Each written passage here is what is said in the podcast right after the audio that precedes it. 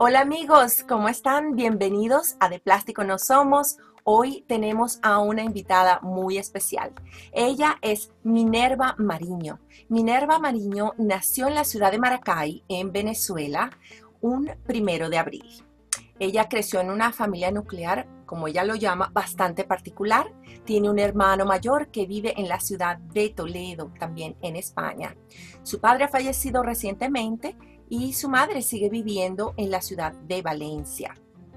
Ella por razones del trabajo de su papá le tocó viajar un poquito eh, por Venezuela y vivir en diferentes locaciones. Ella emigró de su país de origen a los 22 años y estaba recién casada y ya nos contará las razones. Salió corriendo, como, como me comenta, lo más pronto hasta que logró llegar a un lugar donde ella sentía y que podía desarrollarse y ser ella misma. Hola Minerva, ¿cómo estás? Bienvenida. Hola Raquel, muchas gracias por invitarme y muchas gracias, bien hallada. Gracias. Bueno, vamos a seguir hablando un poquito de esta parte. Yo sé que eh, eres una persona que tú me comentas que te sentías como inadaptada, que eras diferente. Yo eso lo llamo ser único. Yo eso lo llamo como que abrazar quien tú realmente eres. ¿Por qué te sentías así en, en ah, Valencia, en Venezuela? Bueno, a ver, todas las personas somos únicas, eso es verdad. Todas, todas somos diferentes, pero de una u otra manera las sociedades se crean, eh, digamos, juntando todas esas diferencias y hacen como una estructura. Dentro de esa estructura en la que yo me crié, mi adolescencia, eh, que a pesar de que nací en Maracay, digamos que mis años de crecimiento de adolescente fue en Valencia, yo no me sentía integrada, me sentía diferente, me sentía que quizá mi pensamiento era un poco más amplio y Valencia de una forma u otra en aquel momento era una ciudad un poco más estrecha, con, eh, digamos, mandatos sociales muy, muy cerrados, entonces yo no encajaba, me sentía así, nunca sentí nada en, que alguien me dijera nada, pero yo interiormente no me sentía a gusto. Perfecto, pues te, entiendo perfectamente. Eh, bueno, pero y eso te lleva a tomar una, eh, una decisión que fue después eh, ir para España. Pero me comentabas también que tuviste una ah, adolescencia muy intensa, que empezaste a vivir en pareja a, a los 21 años y después de seis meses de vivir con el amor de tu vida, se casan y allí deciden, vamos a dejarlo todo atrás y me comentaste algo eh, antes de comenzar el programa, que, era lo que tenían preparado, que era lo que pensaban que iban a hacer en futuro. Pues, pues mira, Raquel, efectivamente yo pasé una adolescencia muy intensa, quiero decir, porque desde los 16 años viví sola, em, eh, eso ya te da ciertas libertades, también es verdad que mis padres eran personas, eh, mi padre que ha fallecido y mi madre sigue siendo, personas muy abiertas de mente, por eso digo que mi familia es bastante particular. Entonces yo tuve ciertas libertades que viví muy rápido. Yo siento que a los 16, pues cuando llegué a los 21 ya había hecho muchas cosas que personas igual con 30 aún no lo han hecho. Entonces, bueno, todo esto me llevó a que en un momento dado conocí a una persona que es el amor de mi vida,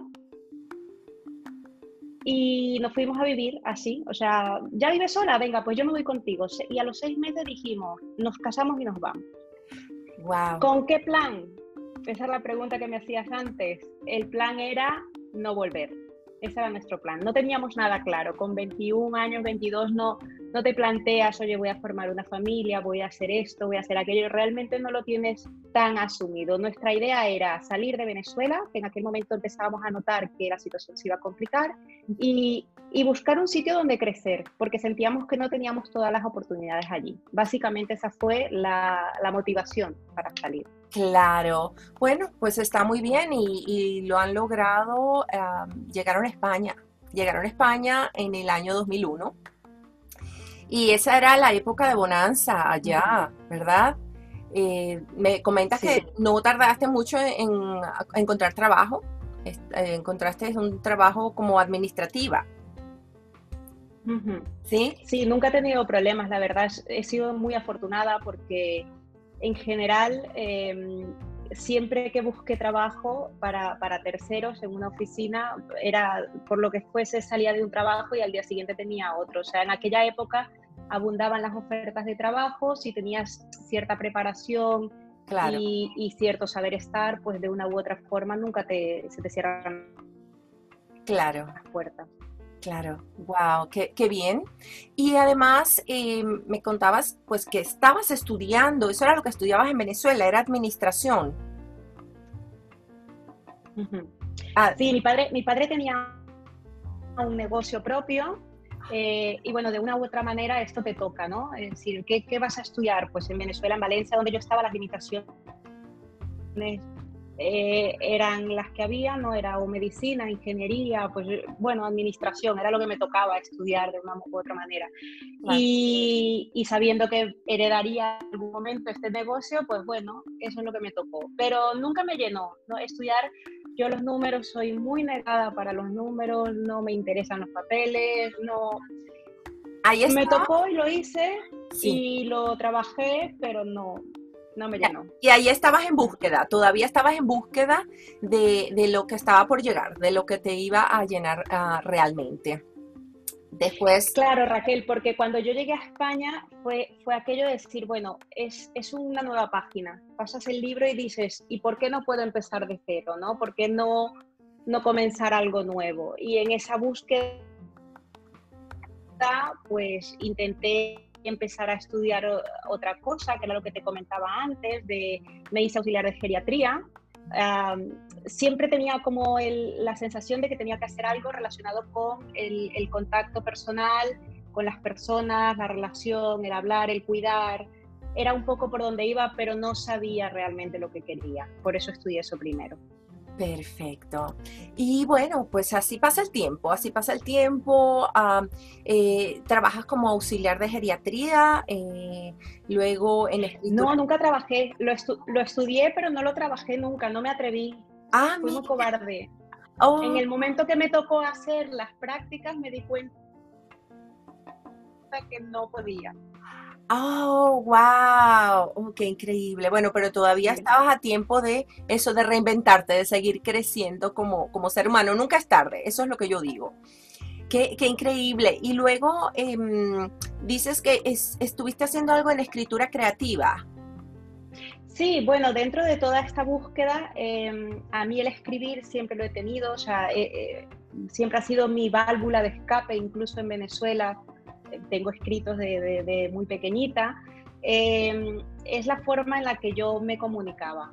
Y, bueno, decidí hacer algo de escritura creativa, me apunté a un taller ya de mayor, ¿vale? Em, bueno, empecé a, investigar también por mi cuenta, soy una persona muy autodidacta, con lo cual también investigué mucho en Internet.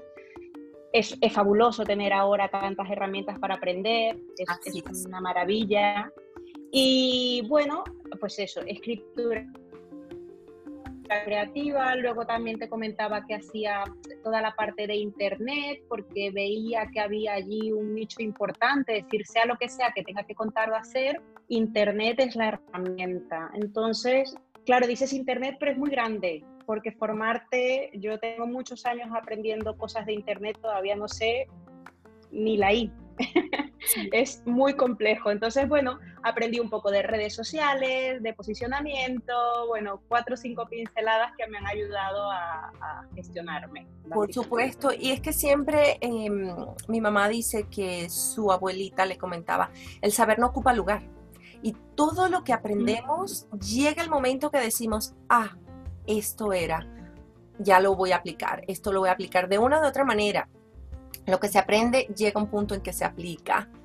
Y bueno, tengo que decir que Minerva, ella comenzó a estudiar sexología. Ella es sexóloga, está eh, radicada en eh, España. Específicamente, ¿en qué ciudad te encuentras?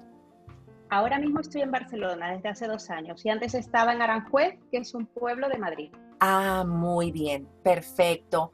Y, bueno, pues eh, querías entender a los demás. Me, me contás que querías comprender algunas cosas que eran normales, entre comillas, y otras no, cuando ah, estabas estudiando sexología y necesitabas dar sentido a situaciones y vivencias propias y ajenas. Todo esto relacionado al sexo. ¿Qué nos puedes decir ya de esta parte? Ya ahí encontraste tu nicho, ya ahí encontraste lo que Minerva quería. ¿Cómo fue claro. el de decir, ok, aquí estoy, esto es? Sí, tal cual, fue así, como un insight, como wow, era esto. Ah, la sexología básicamente em, estudia el, comportamiento sexual de lo que es el hecho sexual humano y, esto, dicho así, es, algo muy, muy complejo, porque la sexología no se limita al acto sexual directamente, sino que ocupa toda nuestra identidad, toda nuestra persona. Desde que nos levantamos hasta que nos acostamos, de una u otra forma nos relacionamos con esa dimensión que es la dimensión sexológica. Entonces, muchas de las cosas que hacemos en el día o que yo hacía y no tenían sentido o yo pensaba y pensaba que eran malas o buenas o me contaban mis amigas. Todo esto que vas viendo, a mí había algo que me, me rechinaba, decía, no lo entiendo, no lo entiendo. Entonces, cuando empecé a estudiar sexología lo hice por eso, porque quería entender realmente que, por ejemplo, las niñas llevan ropa rosa y los niños no, o que eso es sexología, o quería entender por qué mm, hay personas que piensan que no llevar un sostén puede ser malo o bueno, eso también es sexología. Son muchas pequeñas cositas de nuestro propio día a día que engloban toda la sexología. Y esa era mi intención, estudiarlo y entenderlo. Wow, es bueno, es increíble. También sé que en uh, un pequeño pueblo de Madrid emprendiste un proyecto sin quererlo. Resultó ser súper revolucionario y montaste el primer sex shop de la comarca. ¿Cómo fue la recepción? Porque yo sé pues que hay zonas en todas partes del mundo, porque mucha gente piensa, oh no, Europa son en ese aspecto, la mentalidad es muy abierta. A veces hay pueblitos donde las personas todavía están con el pañuelito y dicen, no podemos hablar de, nada relacionado a, ni siquiera, o sea, de sexo hasta que una persona se casa. ¿Cómo fue la recepción de, de eso tan, wow, tan increíble? Pues mira, Raquel, em, lo cierto es que eh, te lo voy a contar tal cual. Yo me acababa de mudar y fui caminando por el centro y yo estaba buscando un sex shop porque necesitaba específicamente un producto. Y no había, y no había, y qué raro. Entonces cogí el coche y me fui al otro pueblo y tampoco había, y no había. Y dije, ¿cómo es posible que no haya un sex shop? Lo voy a poner yo. Y claro, yo no caí en la gran importancia que tenía eso, porque yo puse mi tiendecita, era una tienda pequeña, muy orientada al público femenino, era una tienda como, imagínate una zapatería, o sea, mucha luz, todo muy claro, todo visible, no había nada extraño allí, o sea, no había nada que hubiese que ocultar y lo, lo que digamos que fuese un poco más delicado estaba en la parte de atrás de la tienda, no estaba visible al público de la calle.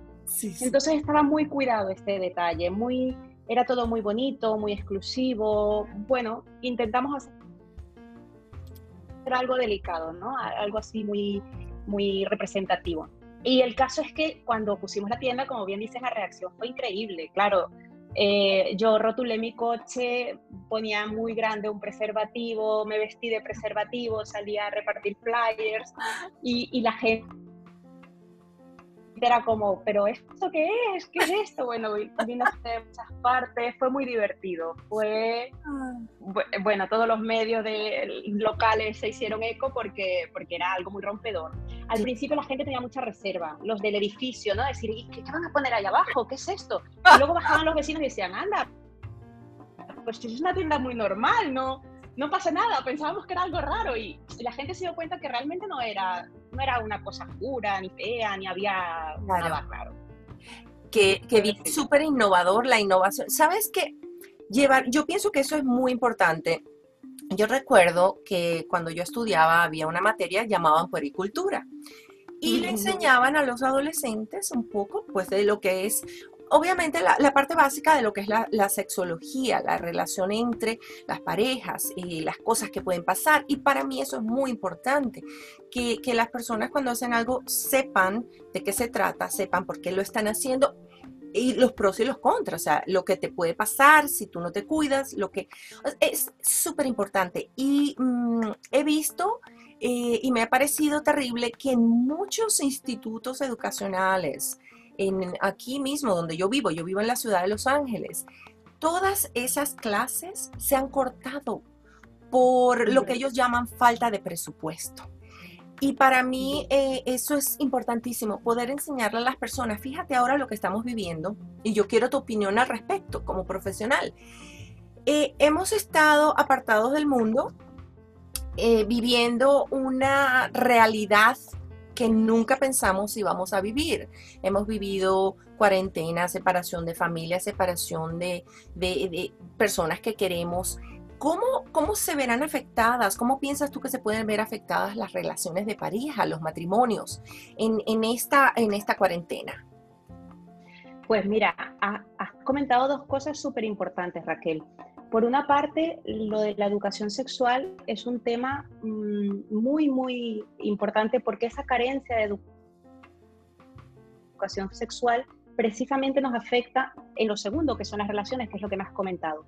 Em, no solamente la, la pequeña educación sexual que se imparte en los institutos o los colegios, si es que se sigue impartiendo, se dedica solo a esto, a la prevención. Pero cuando las personas se involucran sexualmente, cuando generan esa intimidad, normalmente eres vulnerable. Y no solo a nivel físico, no solo porque te enfermes o no, sino porque eh, te expones tus sentimientos, tus emociones, están de la mano de la otra persona. Y eso es súper importante. Si no somos capaces de sabernos, conocernos y conocer a la otra persona, pues pueden producirse muchos problemas de relación. Y precisamente en esta cuarentena, hilando lo que me habías comentado, es que las relaciones se están tensando muchísimo, porque existe una cantidad de horas que está la gente, han estado confinados, eh, han cambiado las rutinas, han cambiado las rutinas, me refiero hasta el comer, el dormir, todo afecta a la sexualidad, todo. O sea, realmente em, el vestirnos, el arreglarnos, el estar todo el día en pijama en casa, eh, son cosas que al final van causando cierto roce y cierta mella en las parejas. Y eso es verdad porque últimamente, en estos dos o tres meses, se ha disparado brutalmente la, demanda de terapia de pareja y hablo de todo tipo de parejas, ¿vale? O sea, independientemente de su orientación sexual o de su configuración, porque yo también, también trabajo con parejas poliamorosas, y da igual la relación que tengas y con quién la tengas, lo importante es que eh, en ese momento de confinamiento Mm, no todas lo aguantan, no todas lo están aguantando, esa es la verdad. Y es normal, ¿eh? O sea, no, no quiere decir que tu pareja sea más débil o que es cierto que si hay problemas anteriores ahora se están agravando. Pero incluso sin haber problemas anteriores, si las cosas no están muy bien encajadas, pueden fallar ahora. Sí, eso, eso es la, comunicación. De hecho, estaba hablando recientemente con una amiga y ella, oh, que estoy en pijama todo el día, que... y fíjate tú, que un día, no sé por qué razón, quedamos en conversar, hacer un chat, y ella ese día se arregló para, para hacer ese chat y después me dice, mira, que mi, mi marido me vio después del chat y dice, pero estás chateando con tu amiga y te arreglaste, no estabas en pijama y hemos estado aquí tanto tiempo y a mí me encantaría verte un poquito arregladita, tenemos tiempo y yo decía, oh, wow, ¿verdad que sí? A veces esa sensibilidad hay que tenerla, hay que, hay que saber si, si nos...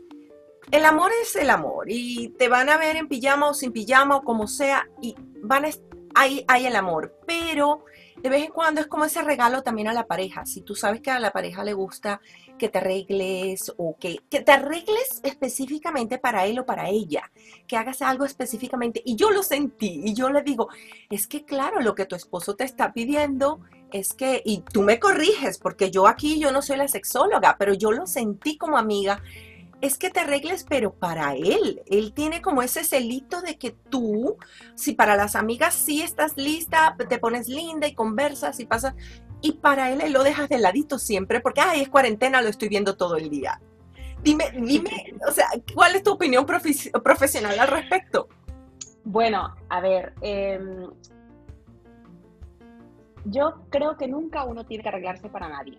Esa es la verdad. Yo creo que, mira, lo tengo por aquí apuntado, por aquí atrás, em, que el sexo no es lo de menos, la belleza no está solo en el interior y el amor no todo lo puede. Y esa es la verdad. Que son, estas tres cosas que siempre nos los dicen, ¿no? El amor todo puede, la belleza está en el interior. No, es verdad que la belleza exterior es importante, pero es importante para ti, porque arreglarse para otro es un regalo. O sea, yo me arreglo para mí, lo disfruto, y, perdón, y cosas del directo. Y em, lo disfruto, me siento bien, pero también te lo regalo, ¿no? Te lo regalo porque quiero en ese momento. Es lo que te decía, eh, me abro a ti, soy vulnerable y te lo regalo. Pero, pero el arreglarse y el sentirse bien tiene que ser también con una misma. Y es súper importante que, que, no confundamos el, el, ser bella o el estar bien para el otro con un canon establecido, ¿vale? Porque la belleza es verdad que no solo está en el interior, el exterior es importante, pero el exterior no es lo que nos enseñan las revistas. El exterior es lo que yo siento, lo que yo me veo. Si tengo arrugas, granitos o esto, oye, esa es mi belleza. Sí, sí, sí no importa, pero yo la tengo que vivir, la tengo que sentir, me tiene que gustar y eso es súper importante. Y, tenías mucha razón en, en, esa demanda de la pareja, ¿no? Es decir, es que a mí también me gustaría que hicieras esto para mí. A veces se nos olvida con esto de la cuarentena y si hay niños por medio, ya, claro, claro somos mamá, somos papá y además tenemos que ser amantes. ¿En qué momento? Es súper complicado. Realmente está siendo una época complicadísima. Y sí, no es fácil crear ese balance. Sí, yo lo, yo lo sentí conversando con ella y son una pareja bellísima. Ellos no tienen hijos, pero son una pareja muy linda. Eh, él la quiere muchísimo, ella lo quiere mucho, pero es eso, han estado en unos horarios que ellos nunca habían estado pasando tanto tiempo juntos y es como esa nueva adaptación y él estaba acostumbrado a que la rutina era que ella trabaja con belleza, con, con eh, imagen, con todo eso, y esta chica eh, simplemente pues todos los días para el trabajo salía, se arreglaba y él le encantaba. Él la veía y él decía, eh, ay, qué bella, me encanta. Pero es verdad, arreglarse para uno mismo. Yo, yo también pienso que, eso es importante y a mí me gusta primero arreglarme para mí, ya después, bueno, si uno, como tú dices que me fascinó eso, regalarle eso a la otra persona, eso es hermoso. Eso es hermoso. Sí, pero eso, para regalarlo lo tienes que tener tú. Y eso es lo más importante, porque si solo te arreglas para complacer a otra persona, algo se está quedando. Entonces yo creo que es súper importante em, eh, el, el saberte guapa, el saberte guapo, el sentirte en tu cuerpo, sea el que sea, a gusto, y darle ese cariño al cuerpo, porque claro, cuidarse es eso, es un cariño al cuerpo. Y no es que no es un tema de superficialidad, porque no es eso. No, Al contrario, no, no tiene que ver ni con gordofobia, nada, nada. O sea, independientemente de cómo sea tu cuerpo, si tú lo cuidas, si lo quieres y si lo quieres regalar a otra persona, estupendo.